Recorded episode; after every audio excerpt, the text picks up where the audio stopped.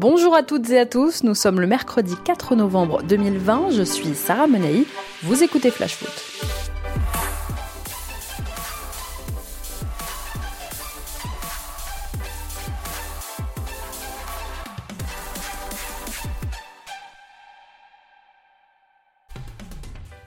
Shame.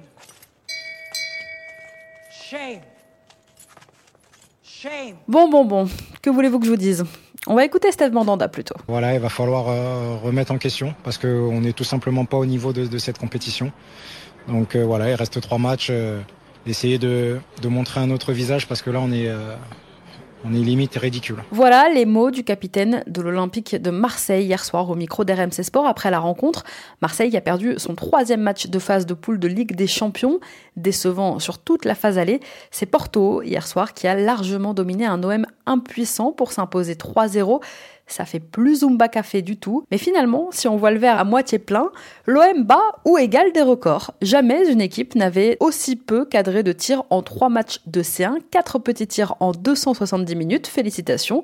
Et puis il y a aussi les 12 défaites consécutives en Champions League, là aussi l'OM est premier ex avec Anderlecht. Le club belge avait lui aussi cartonné sur la scène européenne entre 2004 et 2006. Et comment ne pas parler des stats de Dimitri Payet dans la compétition? 18 matchs de Champions League disputés, 33 tirs, 0 but marqué, 1 penalty manqué. Et sur les 3 derniers matchs, donc Marseille, c'est 0 points, 0 but marqué et 7 buts encaissés, 0-0-7. Oui, messieurs, il est beau l'hommage à Sean Connery, mais c'est pas une raison, c'est une bien triste image du football français. Vaut mieux en rire qu'en pleurer, alors Chute annoncée ou pas, cette équipe avait-elle vraiment sa place en Europe? Je sais pas. Une qualification comme un arbre qui cachait la forêt, ça oui, sans aucun doute, puisque visiblement les Marseillais n'avaient pas le niveau. Et en fait, aimer Marseille, c'est comme entretenir une relation toxique avec quelqu'un. Quelques promesses, puis constamment la déception. Un cycle qui se répète à l'infini, des saisons ratées, un sursaut d'orgueil, une bonne saison, une qualification européenne, et puis derrière, plus rien. Et on recommence. En fait, Marseille, c'est un amoureux qui te déçoit toujours à la fin, mais nous, on se laissera plus avoir. On peut tromper une personne mille fois. Oui. On peut tromper mille personnes une fois. Oui. Mais on ne peut pas tromper mille personnes mille fois. Allez, on fait le tour de toute l'actu de la Ligue 1.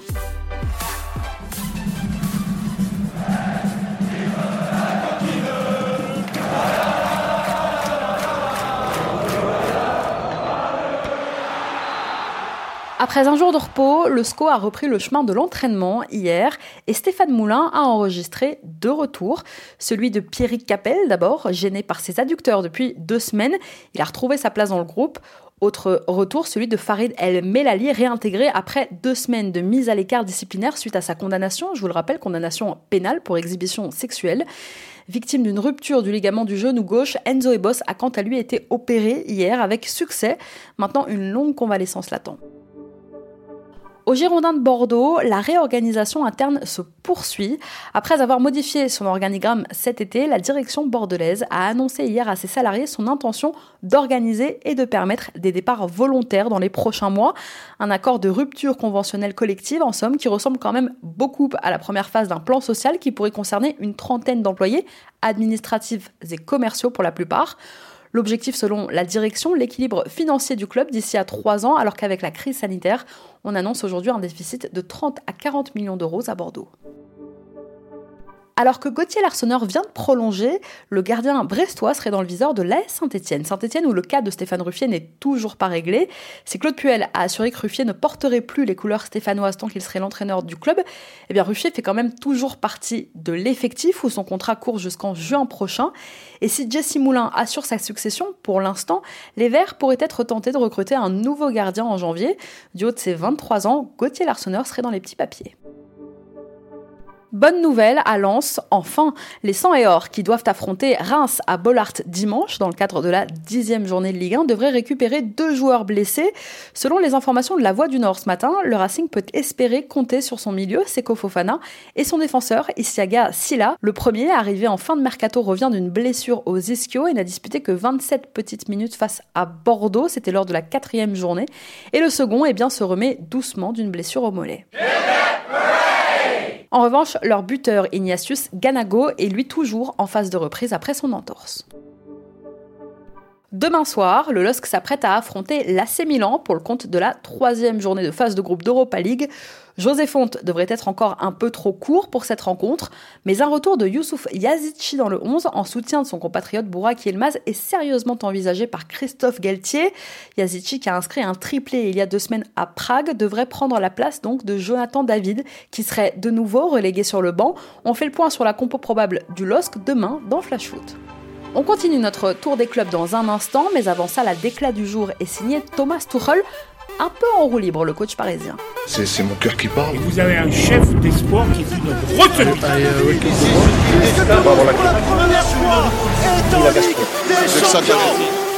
Il n'y a pas eu de discussion à ce jour et après tout ce que j'ai accompli ici, toutes les options sont ouvertes, mais à un moment donné, il faut arrêter de rêver. C'est ce qui s'appelle ne se faire aucune illusion. Interrogé par nos confrères de Sky Sports au sujet de son avenir, le coach du PSG en fin de contrat au mois de juin n'y est pas allé par quatre chemins. Thomas Tuchel n'essaie même plus de cacher la relation glaciale qu'il entretient avec Leonardo, le directeur sportif du club. Vous le savez, privé de Coupe d'Europe, cet été, l'OL s'est résolu à laisser partir plusieurs de ses joueurs. Et cet hiver, il n'est pas exclu que d'autres éléments plient eux aussi bagages. Mais il y en a un qui veut absolument rester, c'est Anthony Lopez qui a fait savoir qu'un départ n'est pas à l'ordre du jour. J'ai un contrat jusqu'en 2023, peut-être qu'un jour je serai amené à partir, mais tout de suite ce n'est pas du tout dans ma tête. Je ne laisserai pas le club dans cette situation. Voilà les propos d'Anthony Lopez sur RMC Sport. Après le match qu'il a encore sorti dimanche soir face à Lille, c'est sûr que les supporters lyonnais doivent le chanter T'en vas pas, Delisa. Quand on fait le point, c'est un joli début de saison pour les Messins. Après 9 journées, les Grenats comptent 14 points. C'est leur meilleur départ depuis 6 ans. Septième au classement en Ligue 1, les hommes de Frédéric Antonetti restent sur une série de 6 matchs sans défaite à la veille d'accueillir la lanterne rouge du championnat, Dijon. Ce sera dimanche 15h dans le cadre de la dixième journée. Et justement, à Metz, avant sa grave blessure au tendon d'Achille, Kevin Endoram intéressait Montpellier cet été. Le joueur polyvalent faisait partie des pistes surveillées par Bruno Carotti, le directeur sportif montpelliérain. Mais finalement, c'est la prolongation de Vittorino Hilton qui a été préférée. Endoram, lui, a définitivement signé en faveur des Messins après son prêt d'une saison. D'ailleurs, son retour sur les terrains est espéré pour le mois de décembre. Fierté pour un ancien Canari. Diego Carlos vient d'être appelé pour la première fois en sélection brésilienne. À 27 ans, l'ancien défenseur du FC Nantes a été convoqué par Tite pour pallier au forfait de Rodrigo Caio et d'Eder Militao. Le joueur qui évolue aujourd'hui au FC Séville rejoint ainsi le parisien Marquinhos dans la liste des défenseurs centraux de la Seleção qui doit affronter mi-novembre le Venezuela et l'Uruguay en éliminatoire de la Coupe du Monde 2022. Demain, 18h55, l'OGC Nice sera à Prague pour disputer son troisième match de Ligue Europa.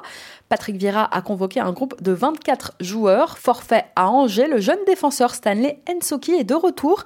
Il pourrait prendre la place de Dante, qui lui, je vous le rappelle, va être opéré du genou dans les prochains jours. Slavia Prague, OGC Nice, on en reparle demain dans Flash Foot. Allez, comme tous les mardis, c'est l'heure de notre rubrique vintage. Je crois qu'après avoir ça, on peut mourir tranquille, enfin le plus tard possible, mais on peut. Chaque semaine, je reviens avec vous sur un événement marquant de notre foot. Aujourd'hui, j'ai voulu vous raconter l'histoire du dernier but de l'OM inscrit en Ligue des Champions. C'était il y a 7 ans déjà, et l'heureux élu se nomme Souleymane Diawara. Cette année-là, Marseille est tombé dans un groupe F compliqué avec le Borussia Dortmund, Arsenal et Naples. En ayant perdu leurs cinq premiers matchs, le sort des Marseillais est scellé. L'objectif ce soir-là, c'est d'au moins ramener un petit point. Nous sommes donc le 11 décembre 2013, dernier match de phase de poule devant près de 36 000 spectateurs présents au Vélodrome. L'OM affronte le Borussia Dortmund contre qui les Marseillais ont perdu 3-0 chez eux à l'aller. Il fait froid, sous les assez gants, un classique, tu me diras, il est porté même au mois d'août. Le premier but arrive tôt, comme hier soir, exactement à la même minute, la quatrième. Le but est signé Robert Lewandowski. Et oui, déjà lui. Yeah, we in Bayern we have uh, Robert Lewandowski. You know, Robert Lewandowski. L'égalisation marseillaise arrive dix minutes plus tard sur un coup franc excentré tiré par Dimitri Payet. Saber Khalifa, vous vous souvenez de lui, devance la sortie de Weidenfeller et trouve la barre de la tête. Le ballon rebondit sur la ligne, mais Diawara a suivi et finit de la tête dans le but vide, un partout. Mais il va y avoir un tournant dans ce match. À la demi-heure de jeu, Dimitri Payet est exclu pour simulation. Marseille va évoluer à 10 pendant près d'une heure. Après ça, tout a changé. Le Borussia va complètement dominer la suite de la rencontre. À 3 minutes du terme, c'est Kevin Grosskreutz qui trompe Steve Mandanda et délivre le Borussia. Score final 2-1. Dortmund arrache sa qualification au détriment de Naples, reversé en Europa League à la différence de but. 20 ans après le titre qui a fait leur renommée, les Olympiens quittent la compétition sans le moindre point. L'OM devient à jamais le premier club français à ne marquer aucun point en phase de poule de Ligue des Champions. Ce soir-là, loin du Vélodrome face au Celtic Glasgow et à à peine 21 ans, Neymar inscrivait au Camp Nou son premier but en Ligue des Champions et son premier triplé, et pas des moindres, sous le maillot du FC Barcelone. Allez, on reprend notre tour des clubs. La sélection norvégienne vient de dévoiler la liste des joueurs retenus pour affronter Israël, la Roumanie et l'Autriche lors de la prochaine trêve internationale dans une semaine maintenant. On retrouve dans cette liste le Nîmois Burger Melling, convocation plutôt surprenante puisque le latéral gauche souffre des ligaments à un genou qui l'a forcé à déclarer forfait pour le match des Crocos le week-end dernier face à Metz, une douleur que le défenseur a justement contractée lors de la dernière trêve. En plus de son arrière gauche, Jérôme Arpinon a aussi perdu Zinedine Ferrat et indirectement Andrés Cubas lors de cette période, le coach nîmois avait alors déclaré qu'il ne souhaitait voir partir personne lors des prochains rassemblements nationaux. Reste à savoir ce que fera Melling qui peut quand même aller faire constater sa blessure en sélection. Ce soir, en Allemagne, le PSG affronte le RB Leipzig en Ligue des Champions. Coup d'envoi 21h. La première défaite à domicile face à Manchester United a placé les hommes de Thomas Tuchel dans une situation très délicate. Ce soir, il faut gagner. Privé de Neymar, Bappé, Verratti, Bernat, Icardi et Draxler, le 11 de départ parisien s'annonce inédit.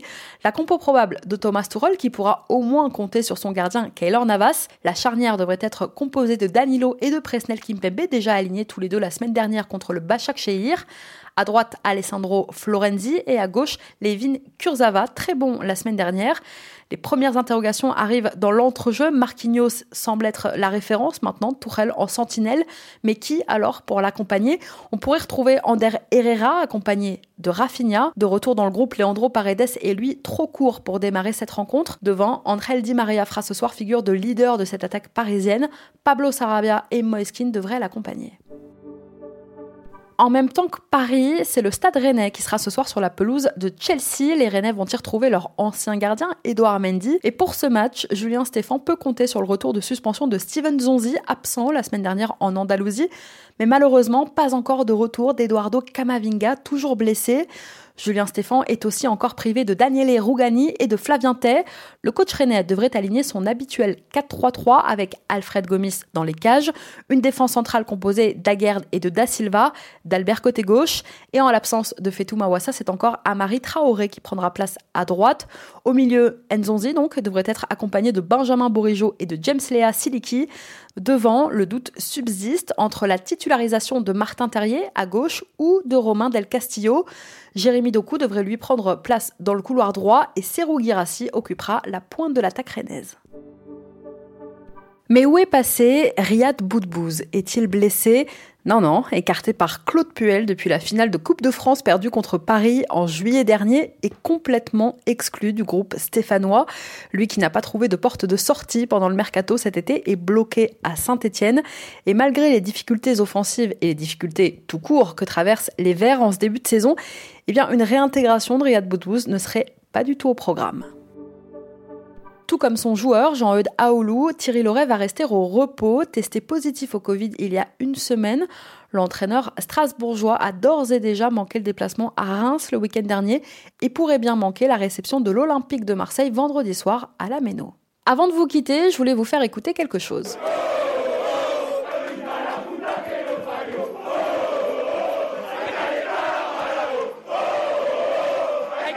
Ce que vous venez d'entendre, ce sont les fans de Diego Maradona massés devant la clinique de Buenos Aires où leur idole est hospitalisée depuis lundi. Le neurochirurgien du Pibelero vient de leur annoncer que l'opération qu'il a subie à la tête est une réussite.